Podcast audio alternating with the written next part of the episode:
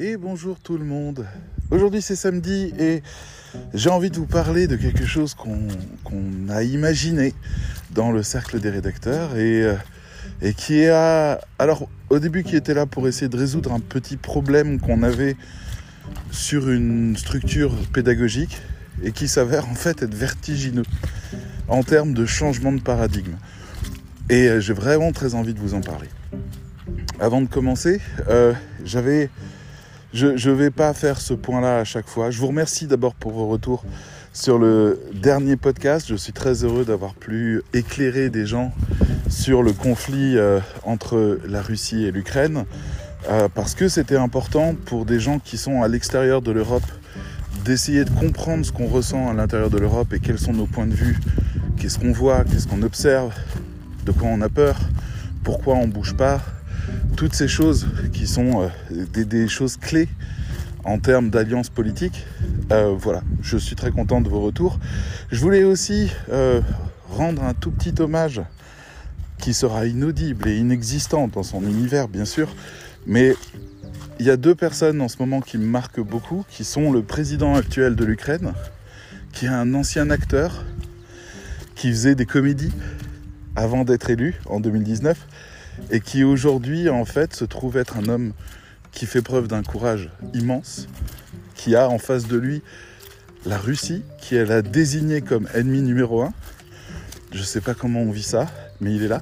Et puis une tendresse particulière pour l'ancien président de l'Ukraine, qu'on voit en ce moment à la télévision, avec un fusil en main et une escouade d'une dizaine de personnes courant dans les rues de Kiev alors qu'il doit avoir 60-70 ans et prenant des positions et tentant de résister contre l'ennemi. Je, trouve ça bouleversant de voir un président, un ancien président, arme en main parmi les, troupes, tenter de faire quelque chose. Voilà, je suis très ému de ça et j'avais envie de le partager avec vous. Fin de la parenthèse.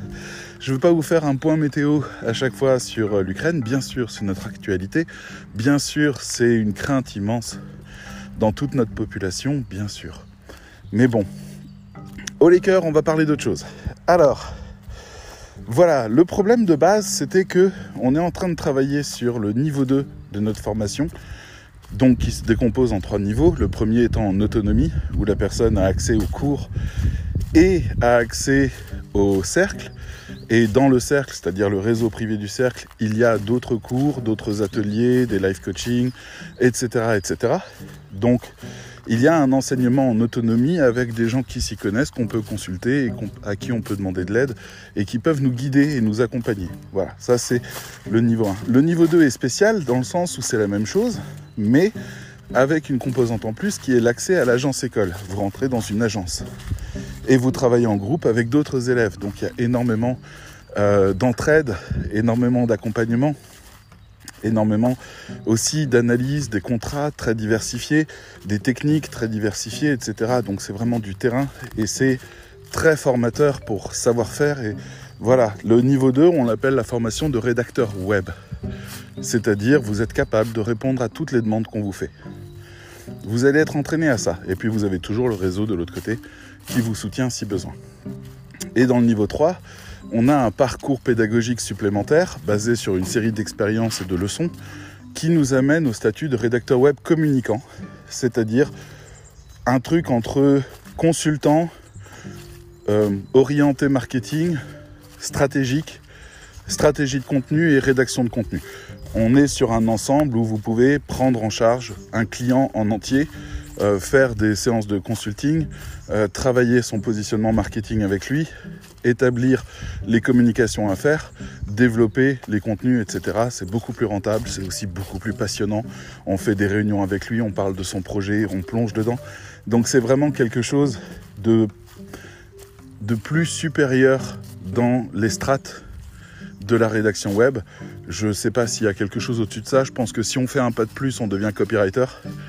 Euh, mais le copywriter perd le champ général de tous les contenus et l'approche de toutes les communications. Euh, il va se concentrer sur les points de conversion, les ventes, ce genre de choses. Euh, donc j'ai l'impression qu'on est encore au-dessus, mais je veux pas fantasmer le truc. En tout cas, beaucoup, de, beaucoup de gens qui ont fait cette formation-là s'offrent des destins supplémentaires du type créateur de site web ou alors euh, consultant SEO supplémentaire. Bref, ils rajoutent des blocs à leurs compétences pour pouvoir offrir une offre encore plus globale après avoir fait cette formation-là, qui est déjà une formation géniale parce qu'on rentre à l'intérieur de, de process finalement euh, avec à la table autour de nous euh, le référenceur, le designer, l'UX, etc. Toutes les personnes qui agissent sur le site et on a une voix qui porte parce qu'on est la communication, nous, à ce moment-là. Donc c'est très intéressant comme troisième formation pour ceux qui veulent s'offrir un destin supplémentaire. Mais on a cette formation niveau 2 où en fait les gens ils arrivent dans l'agence école et ce qu'on en observe depuis 4 mois que ça existe. Donc l'agence école est anciennement l'agence séomantique qu'on a convertie pour permettre en fait à ce qu'elle soit composée à 99% d'élèves, de manière à ce que ben, ils soient en position d'apprentissage brut. C'est-à-dire, voilà, ça c'est le problème, qu'est-ce qu'on fait, comment on fait, comment on résout ça, quelles sont les infos qui nous manquent, etc. Et puis tout est supervisé bien sûr par moi avec un cours par semaine plus une supervision pendant l'ensemble de la semaine. Donc on a ça et euh, la question c'est ok, il y a eu des incidents qui sont arrivés, euh, pas graves en soi, mais qui ont découragé certains, comme par exemple le fait qu'à des gens, à des moments, des gens ont changé de poste à ma demande, j'avoue, parce que je les pensais prêts. Euh, et se sont retrouvés à des postes où en fait ils avaient vraiment pas de maîtrise de ce qui se passait. Et malgré les soutiens et les aides autour d'eux en fait ils ont essayé de tellement bien faire qu'ils s'y sont épuisés qu'ils s'y sont se sont retrouvés dégoûtés. Ils ont eu des problèmes avec d'autres élèves qui travaillaient pas à la hauteur de ce qu'ils souhaitaient. Il fallait reprendre ça bouffait du temps c'était chronophage c'était terrible. Mauvaise expérience. Donc j'ai cherché à résoudre ça je me suis dit on peut euh, peut pas laisser les gens complètement libres, il faut un cadre, il faut un parcours. Donc j'ai divisé ça en trois, parce que c'est globalement les trois grands postes qu'il y a là-dedans quand on a des nouveaux rédacteurs. Je cherche un chemin, là je suis les pieds dans la boue. Quand on a un nouveau rédacteur qui arrive et qui a vraiment pas d'expérience, oh, je me suis pris une écharde. Voilà, je crois. Euh, et qui n'a vraiment pas d'expérience, eh ben, on va le mettre à un statut d'apprenant, d'apprenti en quelque sorte, et on va lui donner le, le, rôle de préparer la documentation, préparer les plans, les plans détaillés d'un article, faire des recherches euh, premières. Euh, j'ai plus le mot, j'ai primitive ou pri primordial en tête, c'est pas ça. Bref, les recherches préparatoires en quelque sorte et, euh, et d'étudier le briefing pour pouvoir essayer de coller avec le briefing, définir éventuellement un persona après analyse du briefing. Bref, on lui donne de quoi préparer les choses avant l'écriture parce qu'on sait que l'écriture c'est un sujet qui nécessite de l'entraînement, qui nécessite d'avoir du temps, de se remettre en question parce que des fois on pense très bien faire et en fait, on écrit quelque chose qui fonctionne pas, qui est pas approfondi, qui répond à rien et qui est décevant. Et on doit le renvoyer en écriture et c'est trop chronophage pour des gens qui débutent, ça, peut les écœurer. Donc on a fait cette première étape avant. Et cette première étape, ben, elle est très bien parce qu'en fait, elle apprend aux gens à structurer leur pensée, à structurer le discours, à structurer les objectifs d'un texte avant de l'écrire. Donc quelque part, euh, quand vous apprenez le, les arts martiaux, pendant tout un temps, on va vous apprendre à rouler, à tomber, à bloquer, à faire des grands gestes, à développer des réflexes, des souplesses, des choses comme ça, avant d'apprendre à combattre. C'est un peu la même chose. Donc je me suis dit, on va faire une phase préparatoire dans laquelle ils seront un peu plus tranquilles, un peu moins stressés. S'il y a des erreurs, ils peuvent les corriger facilement parce que les plans sont pas très développés. Euh, donc il y a que deux, trois lignes à changer, c'est bon. Ils ont le temps d'apprendre, ils ont le temps de comprendre. Ils peuvent regarder ce que le rédacteur derrière, qui lui est au niveau rédacteur, niveau 2, donc euh, enfin niveau 2, étape 2 de, de ce parcours-là, est capable de faire à partir de leur plan. Ça leur apprend plein de choses par l'observation, par le partage, et ça renvoie un peu à la notion d'apprenti dans les manufactures. C'est-à-dire que ben, quand on, dans les anciennes manufactures, jusqu'en 1920, quelque chose comme ça, 1930, voire même révolution industrielle, donc je sais, non, euh, ouais, ça doit être dans les années 50-60 que ça a vraiment changé les modes avec des formations spécifiques et des choses comme ça. Avant, il n'y avait pas de formation parce qu'on n'avait pas le temps, la manufacture devait jamais s'arrêter. Donc en fait, on prenait quelqu'un qui faisait bien son boulot et on lui filait un apprenti. Et l'apprenti était en quelque sorte son esclave, euh, toute proportion gardée et limitée dans le cadre du travail. Mais en gros, il, il pouvait lui demander n'importe quoi concernant son poste, son travail, ce qu'il devait faire. L'apprenti s'exécutait. L'apprenti touchait une partie de la paye de la personne qui euh, travaillait. Et euh, pour le coup, en fait, l'apprenti, ben, pendant quelques mois, allait faire tout ce que le gars devait faire, comme le gars devait produire quelque chose à la fin, que ce soit par exemple du verre soufflé ou de, de des choses forgées ou je sais pas, eh ben l'apprenti va apprendre à aller chercher le matériel, à aller préparer le matériel, à aller tout ce qui peut faire gagner du temps en fait au souffleur ou, au forgeron, l'apprenti va le faire. Jusqu'au moment où en fait le forgeron va vouloir gagner de plus en plus de temps et donc lui déléguer de plus en plus de choses. Parce que il euh, y, a, y, a, peu de choses finalement qui que, que le forgeron doit faire lui-même en termes d'étapes préparatoires à son travail. Donc il va lui refiler tout ça de plus en plus jusqu'au moment où en fait il va lui donner carrément en parallèle de lui des choses à faire euh, la même chose que lui et surveiller ça parce que pour le coup, ils vont rentabiliser, ils vont gagner de l'argent tous les deux euh, à force de le monter en compétences. Et ainsi, à un moment donné, l'entreprise a un nouvel employé qui est formé. Donc cette idée-là, moi, elle me plaît depuis toujours parce que j'y vois des valeurs humaines, j'y vois des valeurs de partage, des valeurs de confiance, j'y vois aussi de la patience, j'y vois la position de l'élève, j'y vois la position de l'apprenant, j'y vois de l'honneur, j'y vois plein de belles choses. Euh, et euh, bon, le terme d'esclave, c'était vraiment pour vous dire que l'apprenti, en fait, doit faire ce que son maître, entre guillemets, euh, maître, celui qui a la maîtrise, euh, lui enseigne. Voilà, ça, ça, doit se passer comme ça, ça doit se transmettre comme ça jusqu'au moment où l'apprenti devient maître lui-même parce qu'il a la maîtrise et il aura peut-être un apprenti plus tard dans sa carrière aussi. Et ainsi, euh, les manufactures n'arrêtent jamais de produire, ne ralentissent pas leur production et continuent à former en continu des gens. Donc j'adore cette idée. Bref. Donc, euh, très bien, j'ai ce niveau 1, ce, ce, cette étape 1 où euh, en fait les gens apprennent à faire des plans et des trucs comme ça, très bien. Et qui servent après à des rédacteurs derrière. Donc pour le coup, les rédacteurs leur font des retours, oui, non, ça, ça va pas, il faudrait ci, il faudrait ça. Il y a des, il y a des très bonnes choses qui se transmettent. Et pour le coup, bah, tout le monde apprend bien ensemble, c'est ludique, c'est sympa, il n'y a pas de pression, on se comprend, on discute, tout ça, tout ça. Et euh, le niveau 3, je m'étends pas trop là-dessus aujourd'hui. Le niveau 3, c'est euh, chef de projet, c'est-à-dire qu'à un moment donné, euh, comme c'est subdivisé en équipes et en contrats, à un moment donné, moi, pour la gestion de, de l'ensemble de l'agence, j'ai divisé ça en mini-agences. Il y en a trois aujourd'hui qui s'appellent euh, euh, Ascension, Évolution et Inspiration. C'est le nom des trois, comme trois vaisseaux. On m'avait proposé d'ailleurs euh, la Santa Maria, la Pina et je sais plus la troisième, les vaisseaux de Christophe Colomb. Mais c'est un peu ça, quoi.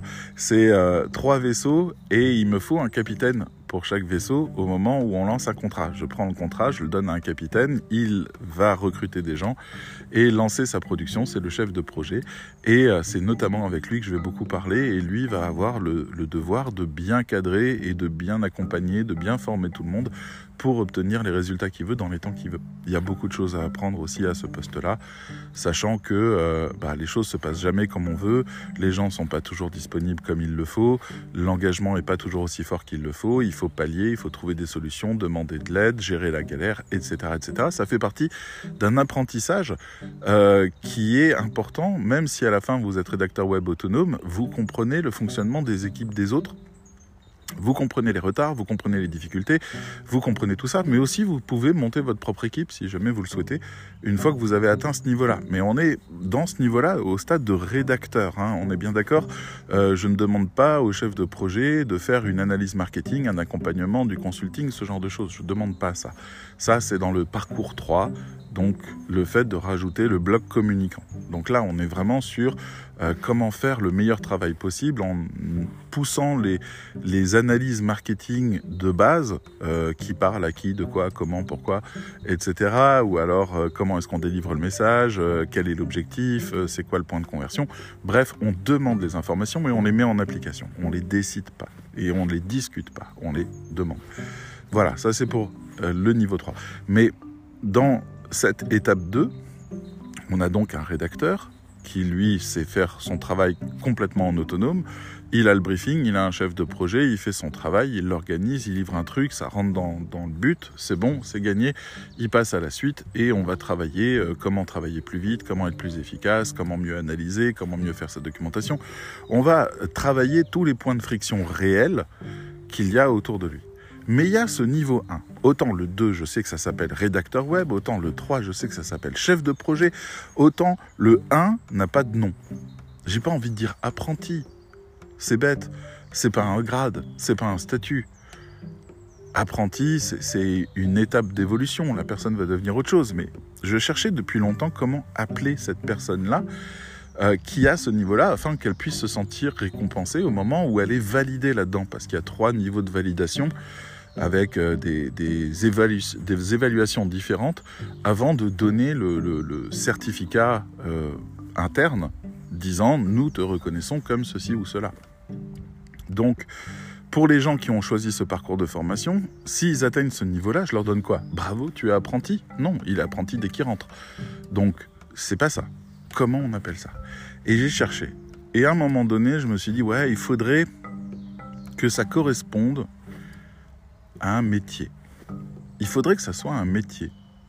Mais c'est quoi le métier de savoir faire des plans et de savoir faire de la documentation et pas savoir écrire? Alors, pas savoir, je reviendrai là-dessus, mais en fait, il s'agit d'une étape d'évolution. La personne peut tout à fait continuer et développer son savoir-faire. Mais si elle s'arrêtait là, si elle décidait de s'arrêter là, elle ne sait pas écrire un texte en entier. Elle sait faire tout le travail préparatoire qui prend beaucoup de temps à un rédacteur.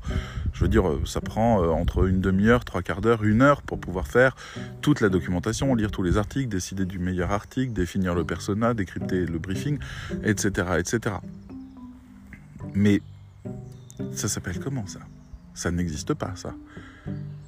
Et puis à un moment donné, là je suis dans, dans autre chose, en ce moment, j'écoute un podcast qui s'appelle Génération Do It Yourself, que je vous recommande si vous aimez bien les gens qui papotent. Et euh, si vous écoutez mon podcast, je crois que vous aimez bien les gens qui papotent. Où en fait, c'est des discussions très profondes, très approfondies, très longues, plusieurs heures, avec une personne pour entendre son parcours, ses objectifs, ses rêves, son marketing, son business, son histoire, etc. Donc on rentre à l'intérieur d'une histoire en vraie profondeur avec un, podcasteur qui va vraiment relancer, poser des questions, s'intéresser au sujet, savoir de quoi il parle, essayer d'ouvrir à, des problématiques, tirer des leçons. C'est un vrai bonheur. Euh, tous les sujets m'intéressent pas, mais là j'étais tombé sur un d'une entreprise qui vient de lancer un service d'assistant euh, de direction ou de n'importe qui en fait payant où en fait l'idée c'est de, comment dire de faire un tableau dans lequel on va dire tout ce qu'on fait chaque jour et on va noter là où on apporte en tant que travailleur euh, une plus-value parce que c'est nous parce qu'on connaît très bien le sujet, parce qu'on a un nom de référence, parce qu'on a un média, parce qu'on a un visage connu, j'en sais rien. Toutes ces choses-là, ou qu'on a une expertise grâce à nos diplômes, et toutes les choses qu'on fait qui ne nécessitent absolument pas que ce soit nous qui le fassions, qui fassions, mais, euh, mais qu'on fait quand même. Et toute cette seconde colonne, on peut la déléguer à un assistant. Et c'est ça le discours de cette marque qui s'appelle Double et qui euh, est en train de s'ouvrir aux États-Unis et en France avec des, des assistants et des assistantes professionnels hyper qualifiés avec des vrais outils de gestion euh, qui sont là pour gérer ces choses-là. Bonjour. Il faut que je me pousse, je suis assis sur le chemin. D'accord, comme vous voulez.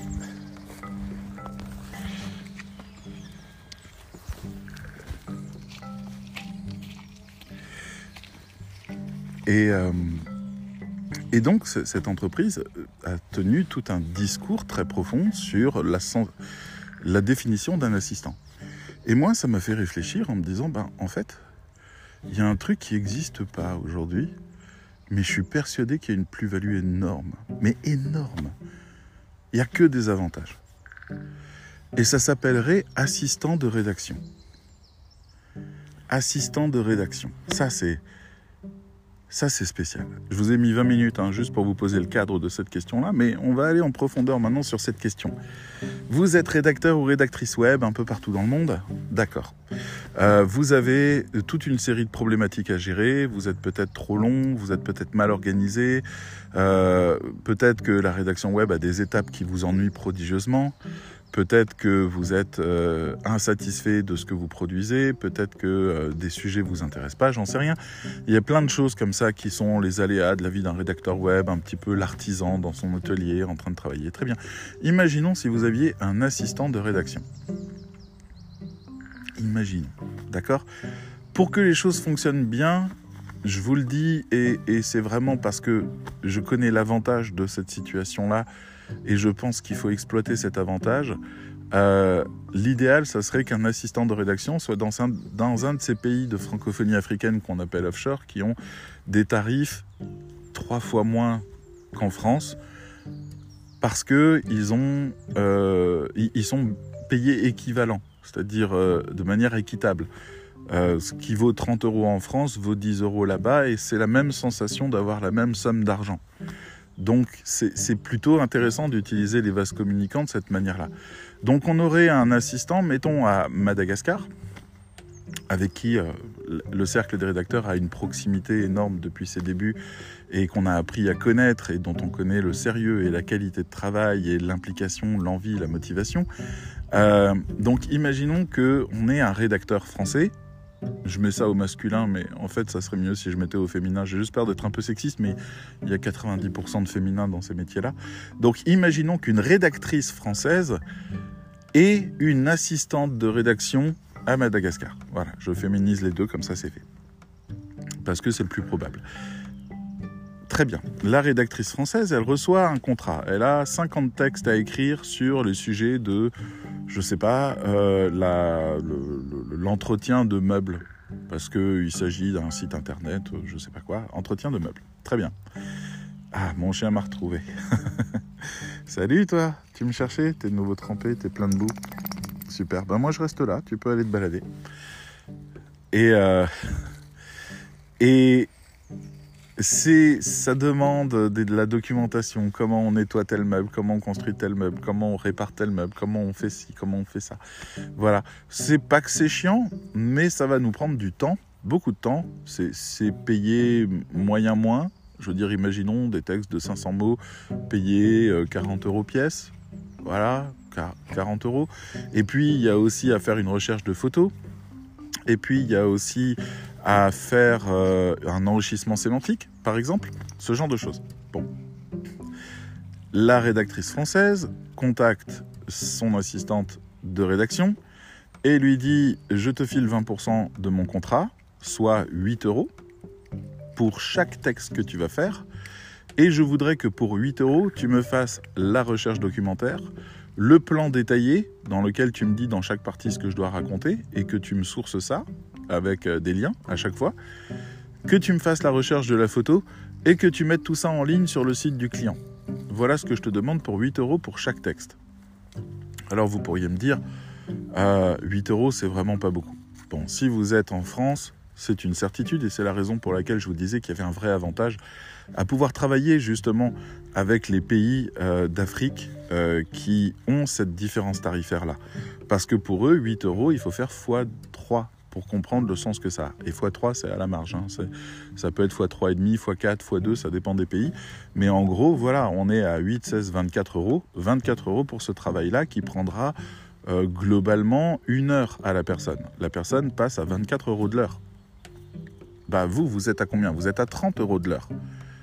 Parce que vous aviez 40 euros, 32, vous aviez 40 euros, vous avez donné 8 euros dessus. Donc, il y a une différence qui se fait à ce moment-là. Ok? Donc pour le coup, vous donnez 20%. C'est une théorique, hein, c'est à vous de négocier les tarifs. Mais imaginons vous donnez 20%. Donc l'assistante la, de rédaction, elle vous avance. Vous recevez des textes que vous avez juste à écrire. Selon euh, toutes les consignes qu'elle vous donne. Vous pouvez lui dire j'ai besoin d'un résumé du persona au-dessus de chaque page, euh, j'ai besoin des éléments de communication, j'ai besoin de savoir euh, ce que le briefing dit pour telle ou telle chose. L'assistante de rédaction prend tout ça en charge, vous fait tout le travail, vous prépare tout ça, vous avez juste à écrire et vous livrez, vous êtes payé, vous payez votre assistante de rédaction, à vous de voir comment vous organisez pour ça. Et voilà, vous avez fait un très bon travail et vous avez pris trois fois moins de temps pour le faire. Ce qui veut dire que vous pouvez enchaîner. Là où avant vous gagniez 40 euros par texte et que vous aviez la capacité de traiter 50 textes en deux semaines, mettons, oui, euh, vous travaillez bien, deux semaines, euh, ben maintenant vous le faites en une, sans forcer, sans que ce soit désagréable, et euh, vous pouvez enchaîner avec d'autres contrats, ce qui fait que vous passez, allez, imaginons, un fantasme. En fantasme, je sais que la réalité est toujours différente. Vous passez à 200 textes. 200 textes payés 30 euros. Alors, 200 textes payés 30 euros, ça fait combien? Ah, je vois que vous commencez à calculer. Ça fait 6000 euros. Vous venez de rentrer 6000 euros. Et là, je vous parle de votre part à vous. Hein.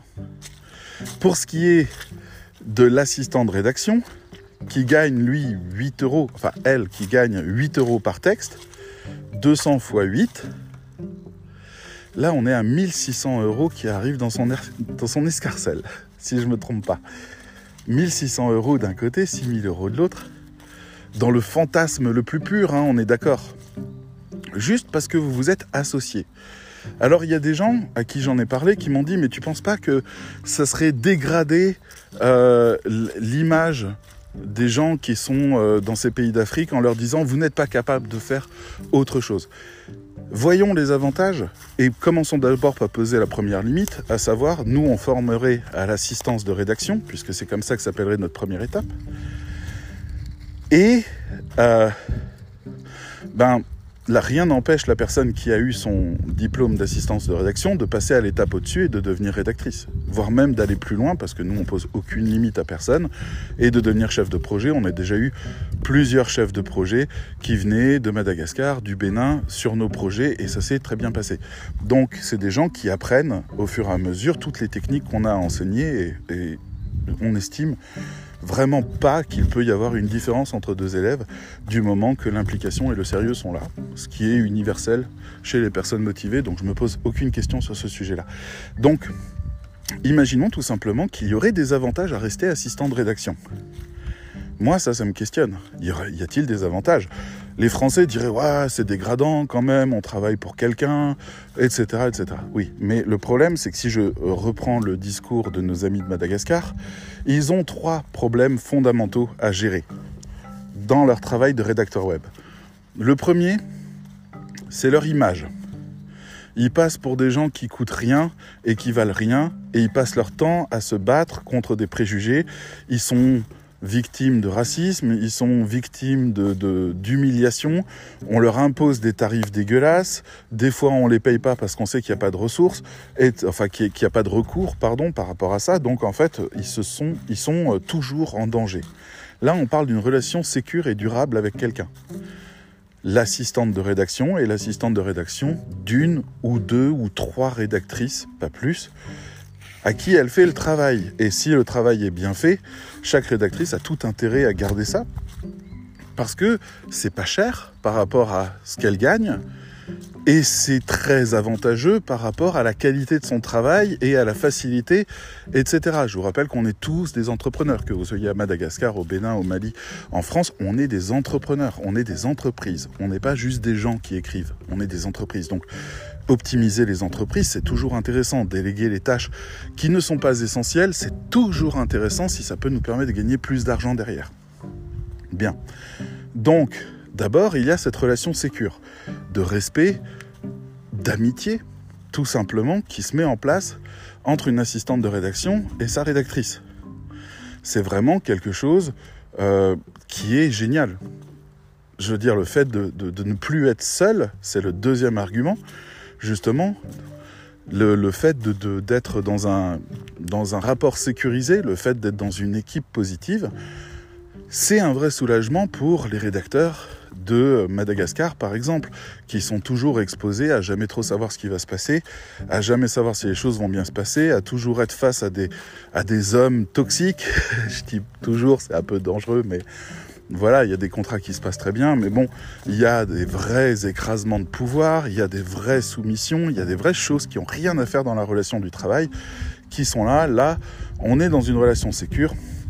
L'assistante de rédaction veut juste avoir euh, ben, une place, tout simplement, reconnue, respectée, et pouvoir faire son travail avec sérieux. Et euh, savoir que si elle fait mal son travail avec les plans et la documentation, ben, elle nuit à son client directement, à sa cliente et elle risque donc d'être remplacée. Non pas parce qu'elle est trop chère, ce sera jamais vraiment un argument puisqu'elle n'est pas chère par définition pour un Français, mais qu'elle gagne bien sa vie quand elle est à Madagascar. Le rapport est gagnant-gagnant. Mais parce qu'en fait, elle empêche le rédacteur web ou la rédactrice web pour qui elle travaille de développer son entreprise, d'améliorer sa marque, de produire de la meilleure qualité. Donc là, ça s'arrête. On ne peut pas s'improviser. Il faut vraiment avoir des très bons outils de monitoring, des très bons outils d'accompagnement, etc., etc. Et, et, vraiment que ça soit un vrai plus. À ça, je rajoute, dans le même point, que la rédactrice française, elle a la même attente. Elle est très isolée. Alors dans le cercle, on se tient chaud, et puis on se parle, et puis on partage, et puis on est là, on s'accompagne pour tous les moments euh, stressants, du type la prospection, la livraison, le premier entretien avec un client, on est là, et on aide, et c'est normal. Mais pour les gens qui ne sont pas dans le cercle ou qui ne profitent pas de, tout ce que le cercle offre, eh ben, on est plutôt isolé. Il faut avoir euh, du courage, faut avoir du cran pour y aller. Et je pense que tout le monde en a, mais c'est usant à force. Vous avez euh, fini un contrat, vous êtes fatigué de ce contrat, faut en chercher un autre. Faut aller postuler, faut aller toquer à des portes, faut aller supplier, faut parfois s'humilier, faut parfois on se fait traiter. Voilà, je veux dire, ça fait du bien d'avoir une assistante à qui on peut parler avec le sentiment d'équipe, le fait de ne pas être seul dans son combat, le fait que si la rédactrice décroche des contrats et fait bien ses contrats, l'assistante est payée, c'est une équipe. Ça fonctionne très bien ensemble. Le troisième point est plus basique, mais le grand stress de la plupart des gens qui sont au Béni, euh, au Béni, je mélange les mots, pardon, au Bénin, au Mali, euh, en Côte d'Ivoire, en Algérie, en Tunisie, euh, j'en passe des meilleurs, et à Madagascar bien sûr, c'est les paiements. Il y a très peu de recours en fait entre les pays quand on est petit comme on est petit quand quelque chose se passe mal et assez souvent en fait c'est assez fréquent dans la vie des rédacteurs là-bas de se faire voler. On a déjà des membres qui, euh, qui ont été volés par des clients français alors qu'ils étaient au cercle. Bon, ils n'ont pas voulu qu'on aille plus loin, mais nous on était prêts à aller toquer à la porte. C'est-à-dire qu'on a des opportunités dans le cercle, comme par exemple racheter la facture de la rédactrice et donc aller chercher le client en disant c'est à nous que vous devez l'argent maintenant et nous on est en France mec et on n'est pas petit et on va te casser la gueule. Donc, on a ce genre de choses qu'on fait éventuellement pour les membres du cercle quand c'est important. Et euh, mais, mais quand on est en dehors, je veux dire, on est très exposé à ça. Vous travaillez avec quelqu'un et puis d'un coup, il commence à vous dire Ah, en fait, c'est pas ce que je voulais. Euh, vous êtes en train de m'avoir. Vous n'avez pas de talent. Vous ne savez pas rien faire. Je veux pas payer ça. Vous, vous êtes désarmé par rapport à ça et vous dites mais non mais je vais essayer de faire mieux parce que vous, vous pensez que vous êtes encore dans le jeu de, de faire du bon travail et, dans ce monde magnifique où si vous travaillez bien vous êtes payé bien et c'est normal. Non. Non c'est pas comme ça que ça marche.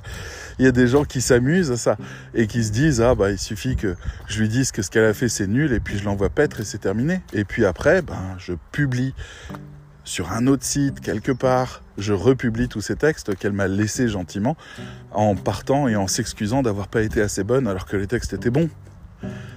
C'est des défauts de paiement et c'est nombreux euh, ce genre de situation. C'est pas qu'un peu, quoi. Ça arrive souvent parce que ceux qui osent passer les frontières de l'Europe pour aller passer des commandes à Madagascar sont très souvent, comment dire, les petits malins ceux qui voient un intérêt avant tout pécunier, financier, d'exploitation.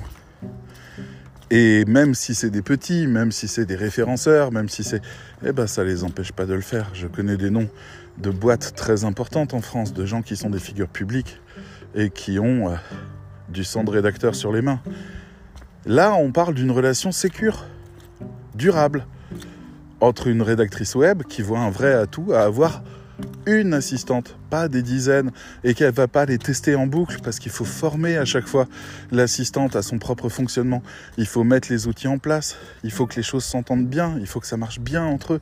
Donc non, on va pas la remplacer, on va garder ça. Et puis, vous connaissez pas le plaisir que c'est de pouvoir envoyer un petit message le matin en disant salut, euh, on en est où de ce projet-là?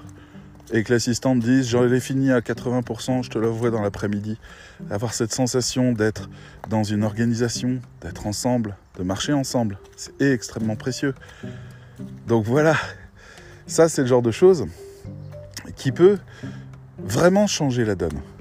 Là où moi j'ai un frisson incroyable par rapport à cette idée, c'est de me dire, ça fait 12 ans, 15 ans maintenant que je fais ce métier. Avant, j'avais un journal en ligne, donc j'étais plus journaliste.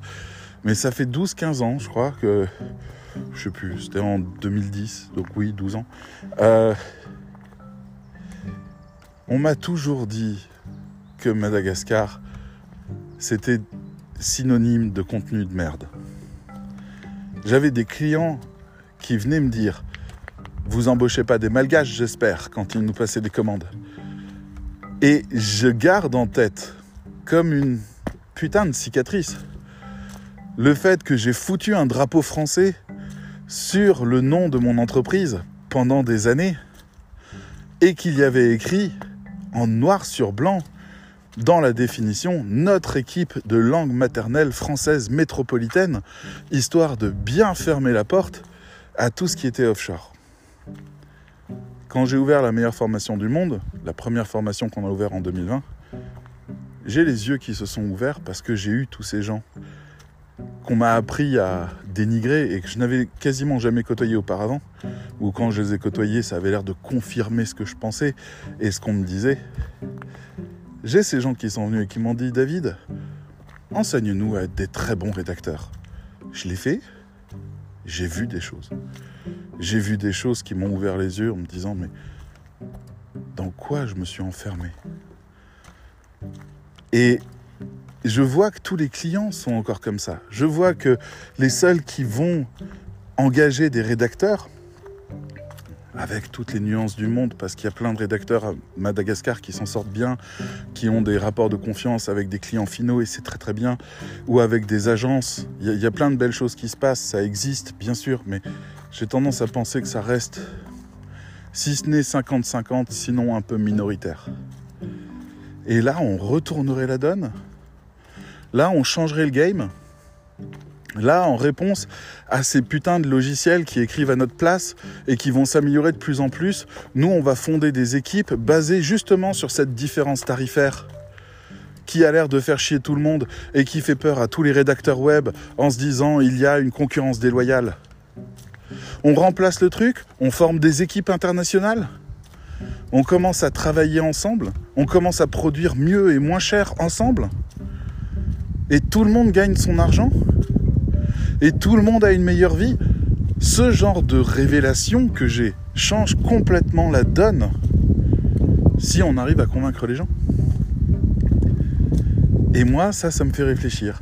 Alors je sais que chaque rédacteur web a de l'ambition et ne veut pas se contenter d'un rôle d'assistant. Rien n'empêche le rédacteur web d'être assistant pour euh, un rédacteur en France ou deux rédacteurs en France et d'avoir de l'argent qui rentre par ça et d'avoir ses propres contrats à côté et d'écrire ses propres contrats entièrement. Rien n'empêche la rédactrice web de dispatcher son travail en deux et de dire tu fais cette partie-là, je fais l'autre partie et chacun écrit les textes et on se partage la somme après d'une manière qui corresponde. La notion à garder en tête, c'est équitable. Parce que je comprendrais, hein, bien sûr, que les rédacteurs à Madagascar disent non, je veux être payé pareil. Si je fais le même travail qu'elle, je veux être payé pareil. Je comprends, c'est normal. Sauf que c'est malhonnête. Parce que être payé pareil, ça sous-entend être payé trois fois plus. S'il y a 4000 euros qui arrivent sur la table, la rédactrice web en France prend 2000 euros, paye ses charges, il reste 1600 euros. Euh, le rédacteur web Amada, il récupère 2000 euros, il paye aucune charge et ça vaut 6000 euros.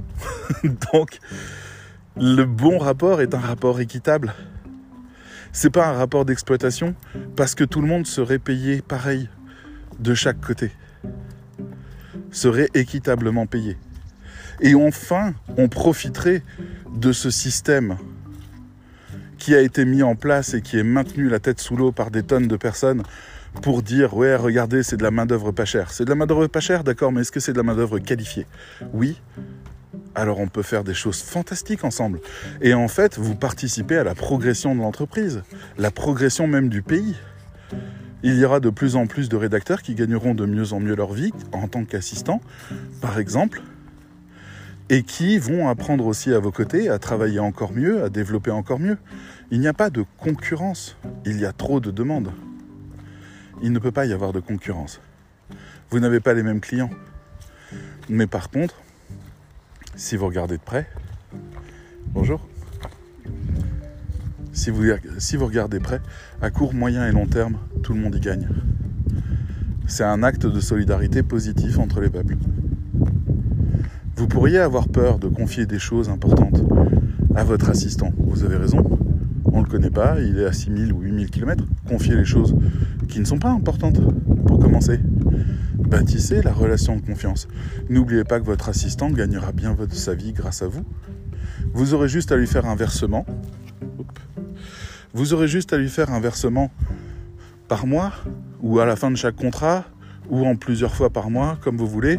Il y a des frais bancaires, ok, c'est chiant, mais il y a peut-être des solutions qui existent pour pouvoir payer plus facilement. Je ne sais pas. Et, euh, et ces frais bancaires-là, ben voilà, vous les envoyez dès que vous avez 500 balles à livrer, vous les envoyez, etc. Ça peut tout à fait se faire, ou 200 balles, ou 100 balles, ou à vous de voir. Et puis partagez-vous les frais bancaires, tant pis, c'est pas grave, ça peut faire aussi partie du deal. D'une manière ou d'une autre, vous auriez, et ça on le met beaucoup en avant dans le cercle, où tout le monde se côtoie et tout le monde apprend à se connaître et tout le monde a, de la sympathie et, de du vrai respect pour tout le monde, nous, la notion de frontière, elle est terminée. On est déjà loin derrière tout ça. Je veux dire, on arrive, on dit bonjour, on a euh, des gens du monde entier qui nous répondent. Et c'est normal, je lance un live, je vois des gens du monde entier qui se connectent et qui partagent leurs problèmes, leurs ressentis, qui s'écoutent, qui se répondent. Tous ces gens-là sont déjà prêts à travailler ensemble. Il suffisait peut-être juste de donner un nom à la relation qu'ils vont avoir. Mais finalement, si chacun a sa place, tout le monde a à y apprendre. Le rédacteur ou la rédactrice va apprendre à déléguer et faire confiance à quelqu'un pour améliorer ses contenus. L'assistant va apprendre à réfléchir et aider et anticiper pour pouvoir produire de meilleures aides adaptées à la personne. Ça vous semble impossible? Utopique? Moi, je pense que voir tous ces gens qui sont euh, dans tous ces pays, se faire exploiter, excroquer, négocier à la dure, réduire à pas grand-chose, euh, voler, et qu'en plus on essaye de nous convaincre que ce sont nos concurrents, et qu'il faut qu'on les déteste et qu'on s'en éloigne, je pense qu'il y a un problème là qui arrange bien certaines personnes, celles qui exploitent. Et je pense que la solution, ça serait de renverser le paradigme et si on commence dans notre formation à sortir un diplôme d'assistant de rédaction que les, les gens vont pouvoir peut-être tester, et je pense que ce seront d'abord les membres du cercle qui auront plaisir à, embaucher quelqu'un en tant qu'assistant de rédaction. Mais si on a ça qui se met en place, peut-être qu'on va changer la donne. Peut-être que les rédacteurs web de Madagascar vont dire moi, je travaille plus pour des clients, ça suffit. Moi, je travaille pour des rédacteurs directement. Eux, au moins, on peut leur faire confiance. Eux, ils nous comprennent. Eux, ils nous respectent. Et c'est tout ce que je souhaite. Enfin bref. Bonjour. Je vais vous laisser sur ces bonnes paroles. Voilà, c'était la dernière prise de conscience qu'on a eue et, le prochain changement qu'on engendre, on en aura fait des changements, entre le fait d'expliquer aux rédacteurs web qui peuvent être spécialistes de marketing et amener plus de contenu, consultants et respecter à la table des décisionnaires pour euh, la construction d'un site, par exemple, ou d'une stratégie de communication. Le fait de leur apprendre sur le terrain et de leur montrer toutes les ficelles, et le fait maintenant de carrément créer un nouveau métier, ah, on s'arrête plus.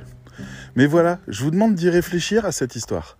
Est-ce que vous voudriez pas avoir un ou une assistante qui vous aide très concrètement à gagner presque 50 à 60% de temps de travail sur tous vos contrats en vous les simplifiant au maximum par un travail préalable qui ne vous coûterait que 20% de la somme? Est-ce que vraiment ça vous semble déconnant? À vous d'y réfléchir. À vous de me dire. J'oublie de préciser bien sûr que l'assistant de rédaction peut se spécialiser en d'autres choses, comme par exemple la prospection, et vous aider à trouver des contrats. Mais ça, ce serait une autre histoire, et ça serait une autre formation, et ça serait euh, encore mieux, je pense. On se rend pas compte en fait à quel point euh, les assistants peuvent être puissants dans la vie de, des entrepreneurs finalement. Allez, je vous dis à bientôt. Ciao